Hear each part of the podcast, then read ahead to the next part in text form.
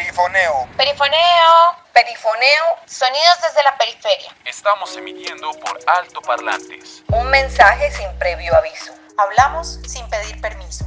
Perifoneo es la serie de podcast de la Flip sobre libertad de expresión. De cómo intentan callar al periodismo y por qué.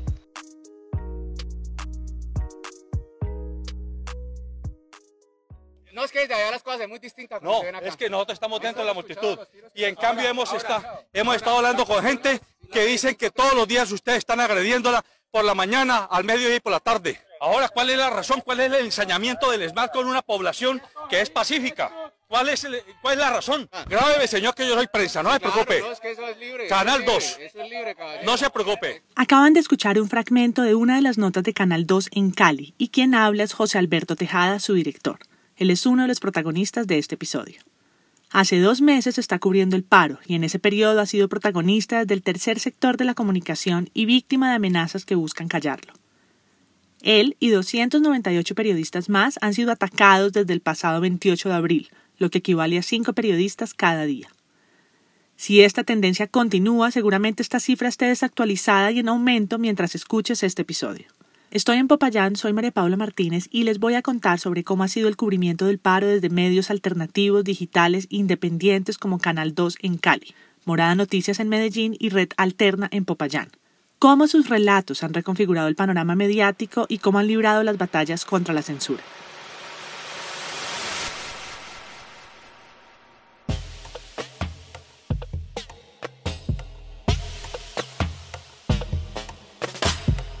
Poder contra poder. Que se sepa lo que se tiene que saber.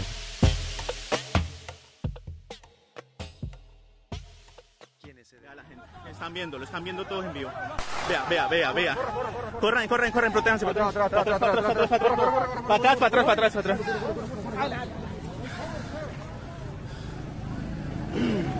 Están disparando. ¿Vieron?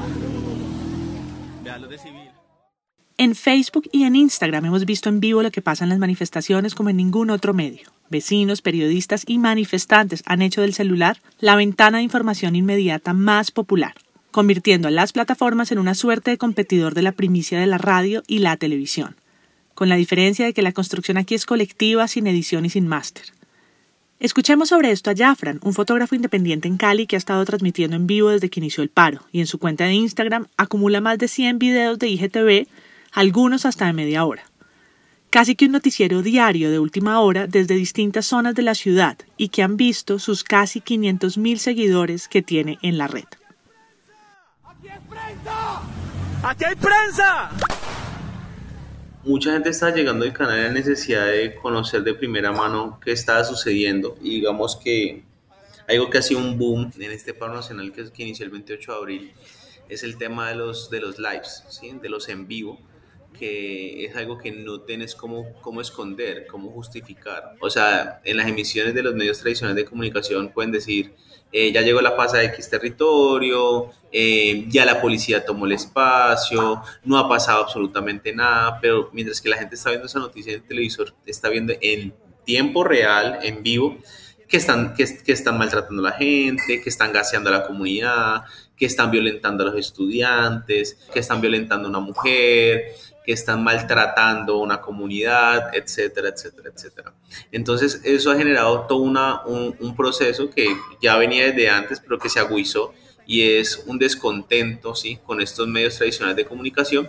Y en esa necesidad, se puede decir que el grueso del pueblo, hoy en día que tiene por lo menos una hora de acceso a Internet al día, que dos de cada tres personas en Colombia tiene un Internet así sea de, de, de poca calidad, entre comillas, amplias, eh, empezaron a buscar empezaron a buscar otros posibles canales para comunicarse o para informarse de lo que estaba sucediendo. Esa búsqueda de la que habla Jafran la comparten otros medios alternativos que han visto sus audiencias multiplicarse. Ese es el caso de Red Alterna en Popayán, que también reconoce en los en vivo un sello diferencial. Sin cámaras con lentes de largo alcance, sino con celulares de menos de 20 centímetros, han hecho registro de noticias en el Cauca. Red Alterna nació hace dos años de la mano de jóvenes estudiantes y aquí habla Kevin, uno de sus seis integrantes. Las transmisiones en directo han sido una herramienta que podemos gozar a tiempos modernos, una herramienta que nos está ayudando a fortalecer, visibilizar sin edición, sin modificaciones, sin alteraciones, en crudo, en directo, tan real como es la vida misma, qué es lo que está sucediendo.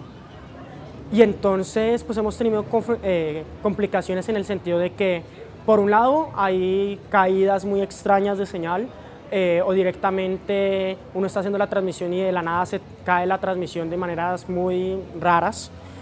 Y por el otro está la fuerza pública, quien impide hacer el ejercicio periodístico. También hemos tenido complicaciones con uno que otra persona encapuchada que impide, pero no con la misma agresividad que la policía, no con el mismo actuar sistemático que la policía.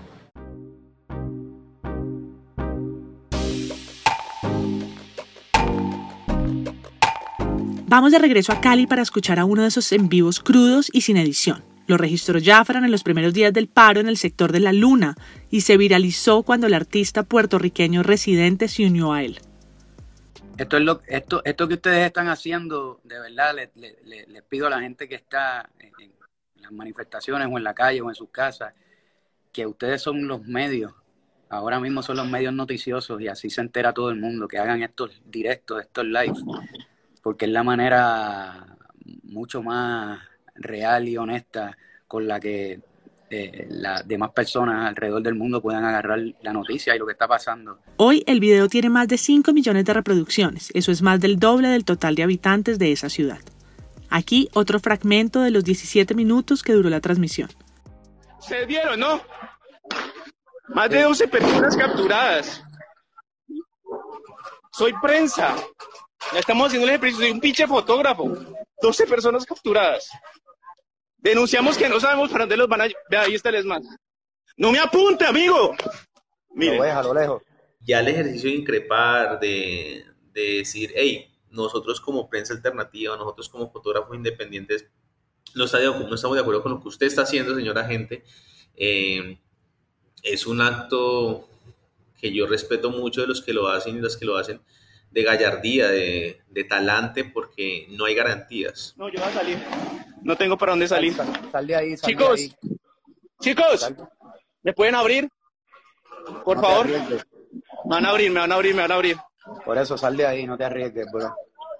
Rápido, por favor. No es sencillo, no es sencillo en el sentido de la impotencia que uno puede llegar a sentir como persona, como humano, o sea, dejando de lado el, el si uno es fotógrafo o lo que uno está haciendo, la impotencia que se siente de como, de como disparan a asesinar a la gente es, es muy fuerte. Del que tú como ciudadano no puedas hacer absolutamente nada. De que personas de civil, armadas, en compañía de la policía, de ver cómo intentan llevarse a la gente, gente de civil, los policías viéndolos, la impotencia es fuerte. Digamos que en ese caso uno saca unas fuerzas, no se sabe de dónde. Acaban de ver pasar 12 personas capturadas. Se las llevaron hacia el CAI, hacia la estación de policía que tenemos sobre la luna. Por favor, atentos con eso. Cuando me acerqué, ustedes mismos vieron que la policía me tiró piedra y me acaban de apuntar con armas por favor, la gente que esté por ahí cerca, que grabe con sus teléfonos lo que están haciendo, lo que está pasando con las 12 personas. Sigue hablando Jafran sobre lo que pasó ese día y algunos fragmentos del en vivo. ¿Y qué hubiera pasado si no hubiéramos estado ahí? Hubiera quedado, hubiera aparecido, no hubiera aparecido, como muchas personas que la han llevado y no han aparecido. ¿Qué hubiera sido la historia de esta persona?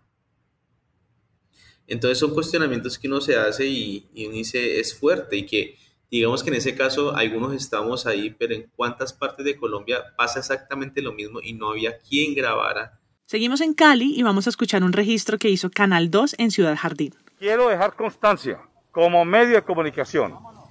Seguramente es muy incómodo tenerlo que decir, pero la pregunta hay que hacerla y hay que responderla. ¿Por qué tiene placas superpuestas una camioneta ubicada aquí en zona de Ciudad Jardín? A mí me da mucha pena. A mí me da mucha pena con quienes consideren que el Canal 2 está parcializado. El Canal 2 está haciendo contrainformación. ¿Cómo se puede aceptar esto? Que haya una placa superpuesta en un carro que tiene placa real de GXO 217 de Armenia con una placa CKN 640 de Bogotá. Canal 2 nació en el 2005 como medio comunitario vinculado a la fundación que lleva el nombre de Daniel Guillard, un padre belga que pertenecía a la teoría de la liberación y que fue asesinado por el ejército en el año 85 en Cali. La organización enfrentó varias crisis en los últimos años y desde el 2008 empezó una fuerte apuesta por reforzar sus comunicaciones. Y ahí el Canal 2 ha sido una pieza clave. Antes de su reconocimiento en el cubrimiento del paro, se enfocaban en desarrollar noticias sobre salud, economía y eventos universitarios.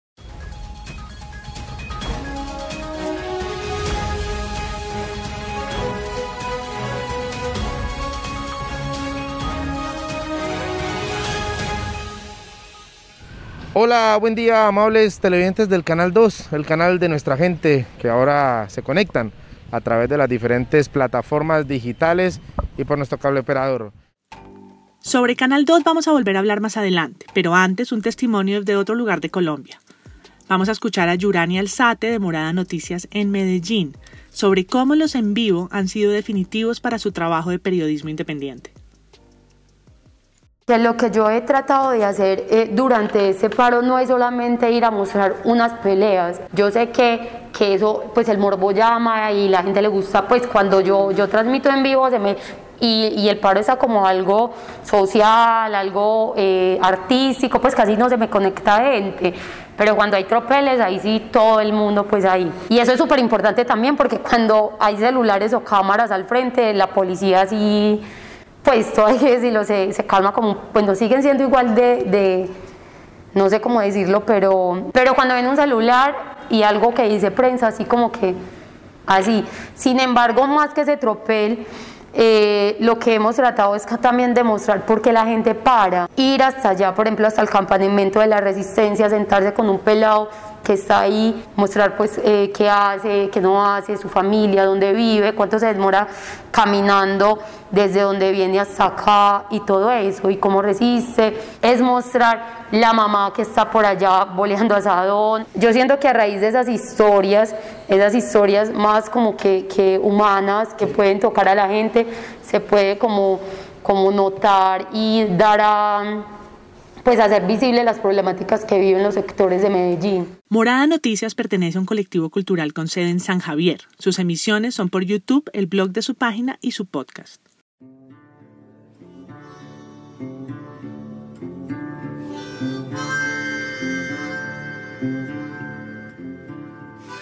Morada Noticias, una herramienta ciudadana para cuestionar el poder y recorrer la ciudad amada.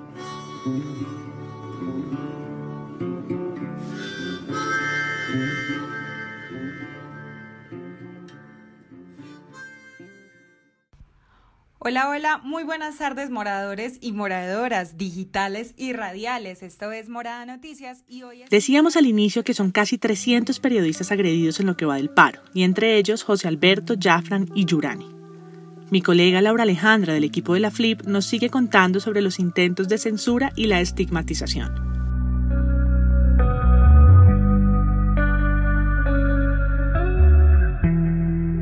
El cubrimiento en las calles que ha hecho Canal 2, Morada Noticias, Red Alterna y otros como Cofradía, Loco Sapiens, Teusa Radio, La Oreja Roja, Última Hora Cauca, Caliweb, les ha traído también múltiples cuestionamientos, sobre todo por su verificación de fuentes y falta de contraste. Estigmatizaciones generalizadas que vienen principalmente por parte de funcionarios, políticos y fuerza pública. Oigamos a Jafran sobre esto. El satanizar, el vincular la protesta social eh, con vandalismo, con grupos al margen de la ley, etcétera, etcétera. Y en ese sentido, pues también eh, le llega o le salpica a los defensores y defensoras de derechos humanos, a las misiones médicas y en este, y en este, caso también le llega a, las personas que hacen prensa, prensa independiente, línea informativa, fotógrafos, etcétera, etcétera. Toda persona que intente comunicar y que no, que no tenga una línea, ¿sí?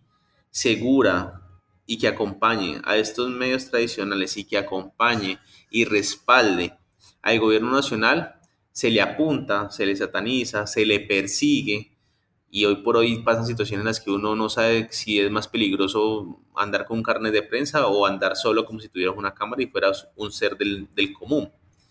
Entonces sí, sí, eh, estamos en una etapa de persecución porque eh, les es un poco difícil entender que hay otras verdades. No estamos diciendo que las realidades que ellos plantean eh, no sean su verdad, pero también entrar a respaldar de que es la única y absoluta verdad es ilógico.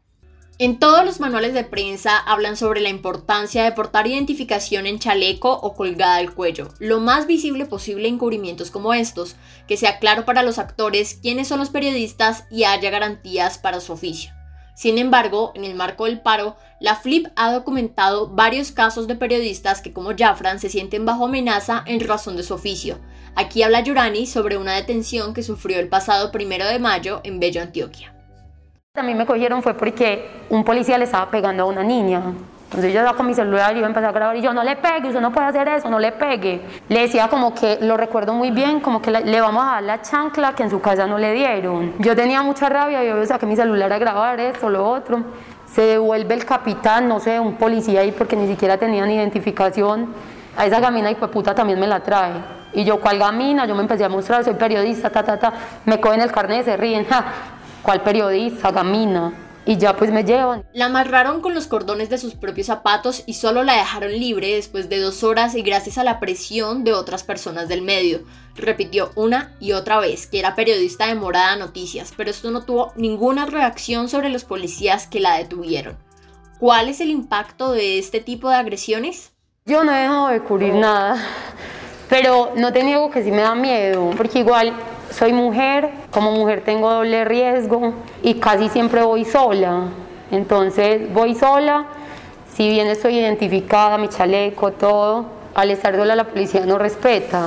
Pues aunque no he dejado como de hacer lo que estaba haciendo, antes sigo como con más activismo porque, pues porque el miedo es una forma como de, de silenciarnos, pero no, sigo ahí, sin embargo cuando se pone feo siempre busco como a todos los de prensa para no estar sola. Como dijo Yurani, las mujeres periodistas se enfrentan a ataques diferenciados por razones de género y corren un doble riesgo.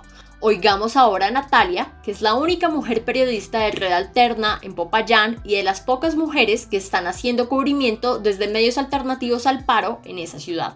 Hemos sido agredidos eh, fuertemente por la fuerza pública.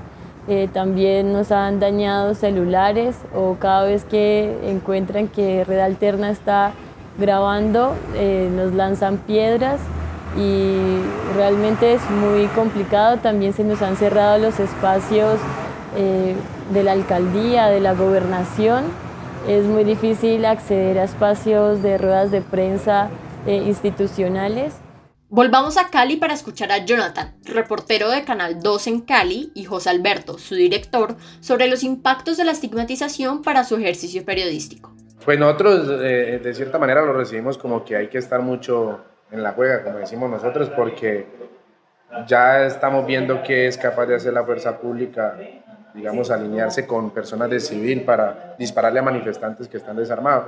Entonces nos da bastante temor, sí, pero entendemos que no hay que abandonar el ejercicio periodístico que venimos realizando. Y, y ese ha sido como hacer la contrainformación y, y hemos tratado precisamente, nosotros estuvimos en San Nicolás hablando con una de las, era, ella era una capitán, y en medio de, de, de, de, esa discusión, de esa entrevista que estaba dando, habían los otros patrulleros diciendo, vea, este es el canal que no es, nos señalaban, nos tomaban fotos y esto, lo otro. Ciudadanía caleña, ciudadanía vallecaucana, ciudadanía colombiana, comunidad internacional. Acabo de ser amenazado de muerte por un policía uniformado aquí en el CAI de El Paso del Comercio. Está bueno para pegarle un tiro. Fueron las palabras textuales que escucharon abogados que estaban aquí presentes. El tipo se esconde. El comandante que está al frente del operativo no lo obliga a salir. Entonces ha sido como que siempre el temor de, de qué, qué, qué, van, qué, van a hacer. Pero tengo entendido yo que el canal nunca ha vivido algo de esta magnitud. O sea, ahorita es que el Canal 2, digamos, está en la boca de muchísima gente. Habla de nuevo José Alberto. Para nosotros, para la policía, somos muy indeseables. Él y yo somos indeseables y yo creo que quizás yo sea un poquito más indeseable que él, porque a mí me acabo él tiene la cámara y yo estoy metiendo el micrófono a la boca y, y yo lo interpelo. Ahora, ¿cuál es la diferencia de la información noticiosa de los medios independientes o alternativos? Jonathan la llama contrainformación. ¿Qué significa hacer periodismo local de carácter comunitario y en qué se diferencia del masivo y tradicional de los medios privados? ¿Qué tipo de censuras diferenciadas se enfrentan? Esa pregunta puede tener muchas respuestas o ninguna. El hecho noticioso no cambia, pero sí lo hace la narrativa y el enfoque. Habla sobre esto Yurani. Yo pues experiencia laboral tengo como lo que he hecho en medios alternativos, nunca he estado como en un medio grande, pero ahí sí, pues sí, sí me he dado cuenta de que si bien nosotros los alternativos tenemos como esa oportunidad de, demostrar las cosas como sin censura, lo que está pasando, la censura la vivimos en las instituciones. Pues yo tengo como, como contacto con mucha eh, gente que se mueve como, como en los medios alternativos y, y, total, y además cuando vos dices, por ejemplo, que sos periodista independiente o freelance, lo que sea, pues menos que te contestan.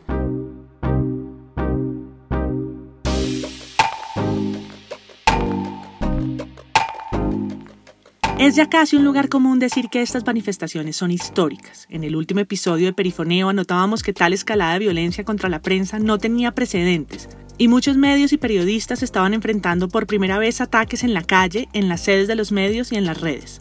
También es histórico el comportamiento de las audiencias y las formas de consumo de información.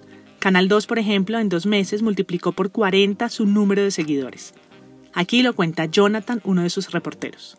En cuanto a los seguidores, creo que fue uno de los puntos, eh, digamos, que más creció en el canal, las redes sociales, la audiencia, eh, las visitas, eh, fue algo que, que se fue, digamos, aumentando cada día más, cada día que pasaba el paro, cada día que, que hacíamos la cobertura desde los puntos. Nosotros empezamos más o menos eh, con 10 mil, 15 mil seguidores en Facebook. Y eh, ahorita tenemos 690 mil seguidores aproximadamente. Entonces fue increíble el aumento de, de seguidores que tuvimos. Y bueno, eso eh, también es algo de que no lo podíamos creer en el momento, bueno, hasta ahora no, no, no podemos creer que hayamos tenido ese, ese crecimiento eh, tan rápido. En menos de 15 días ya habíamos aumentado un montón y ahorita pues eh, ya las cifras aumentan cada día más. Tanto así que eh, a diario nos ven aproximadamente las reproducciones 400 mil personas y bueno, es, es increíble la manera en que, en que crecimos.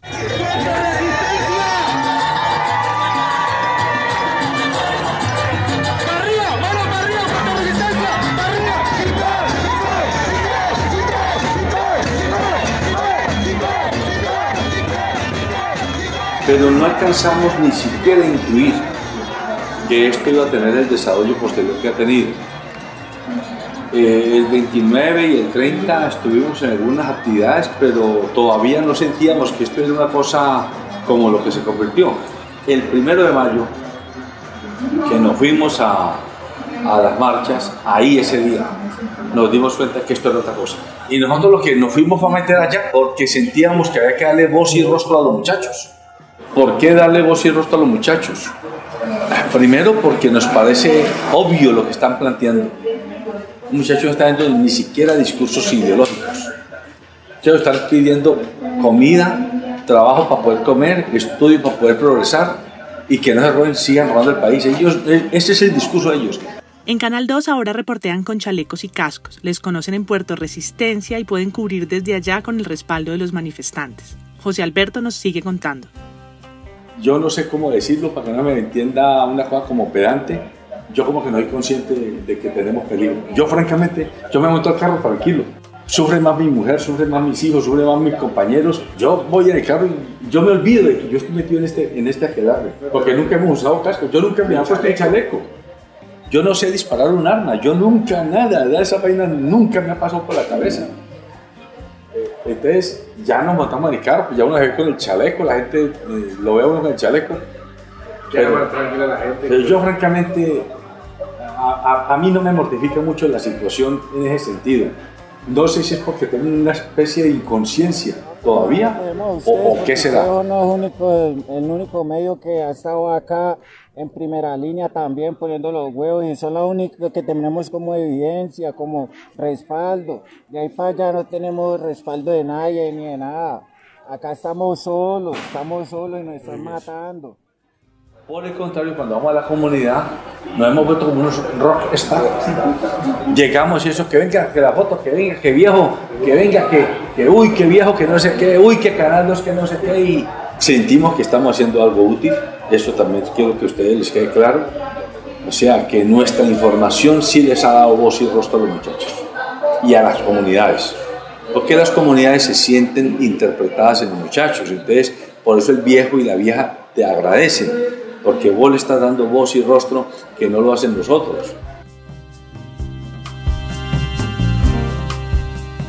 Nosotros nos fuimos metiendo, digámoslo, como cuando usted se mete al mar, que siente que está bajito, que le llega aquí, después le llega aquí, después le llega aquí, cuando de pronto llegó aquí el agua, se saltó, se hundió, y no habíamos dimensionado que nos fuéramos a convertir nosotros, siendo un medio metropolitano, como en la voz de los muchachos, es la verdad. Eso lo, lo disparó el que a nosotros nos tocó estar en medio de las balaceras y que nosotros no nos corrimos. Yo creo que eso fue lo que nos dio mucha llegada con los muchachos.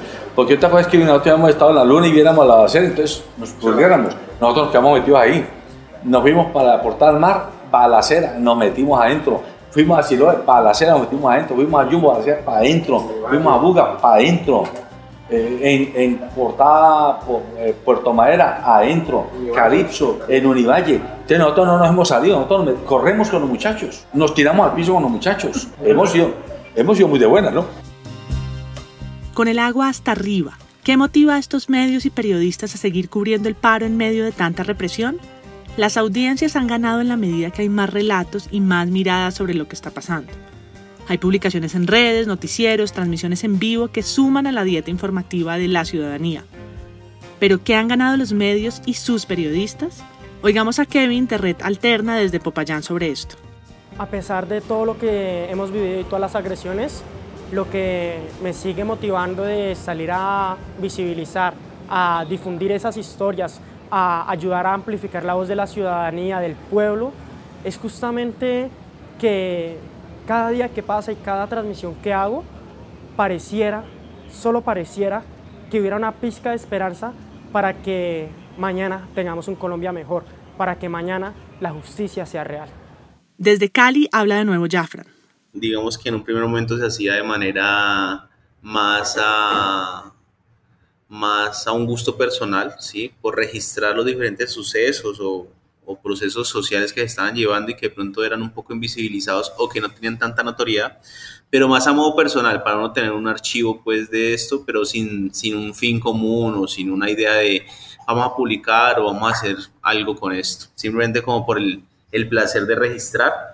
Eh, ya después del 2017 empiezo como a, hacer un registro un poco más crítico, con una postura política más definida en cuanto a la fotografía, en ese ejercicio de reivindicar el tema de la capucha y humanizar un poco a estas personas que se esconden detrás de una, de una tela o de un gorro.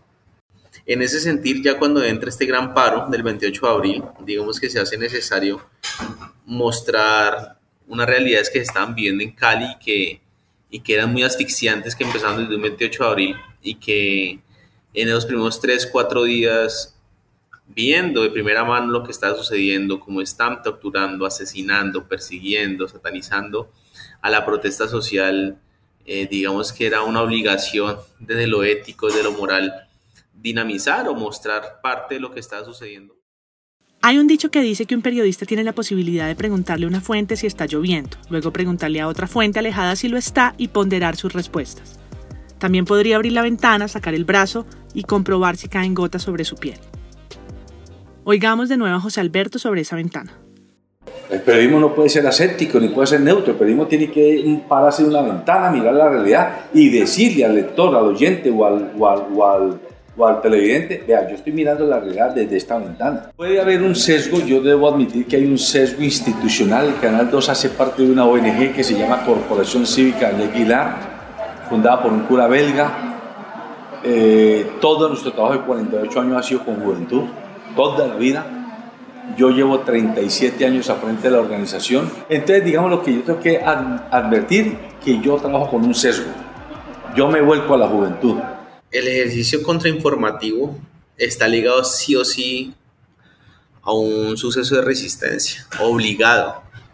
¿Por qué? Pues porque ya hay unas líneas no informativas, sino comunicativas, establecidas, sostenidas, atornilladas, eh, que no están dispuestas, que no permiten, que no aceptan siquiera eh, que hayan otras miradas o que hayan otras verdades, otras realidades.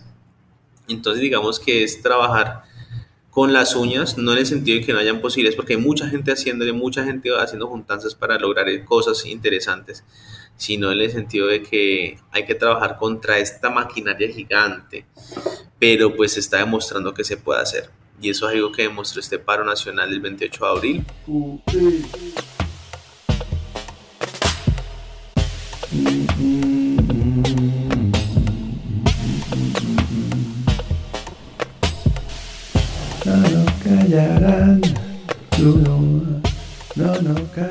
Este fenómeno de medios ciudadanos 2.0 ha generado una reacción muy positiva por parte de las audiencias. Sus comunidades de seguidores se han multiplicado y su impacto en el ecosistema mediático ha sido muy importante. También hay que decir que ha habido represión por parte del Estado y puede estar anclada una falta de reconocimiento de su papel y del hecho que el monopolio de la información no está en manos de los medios tradicionales.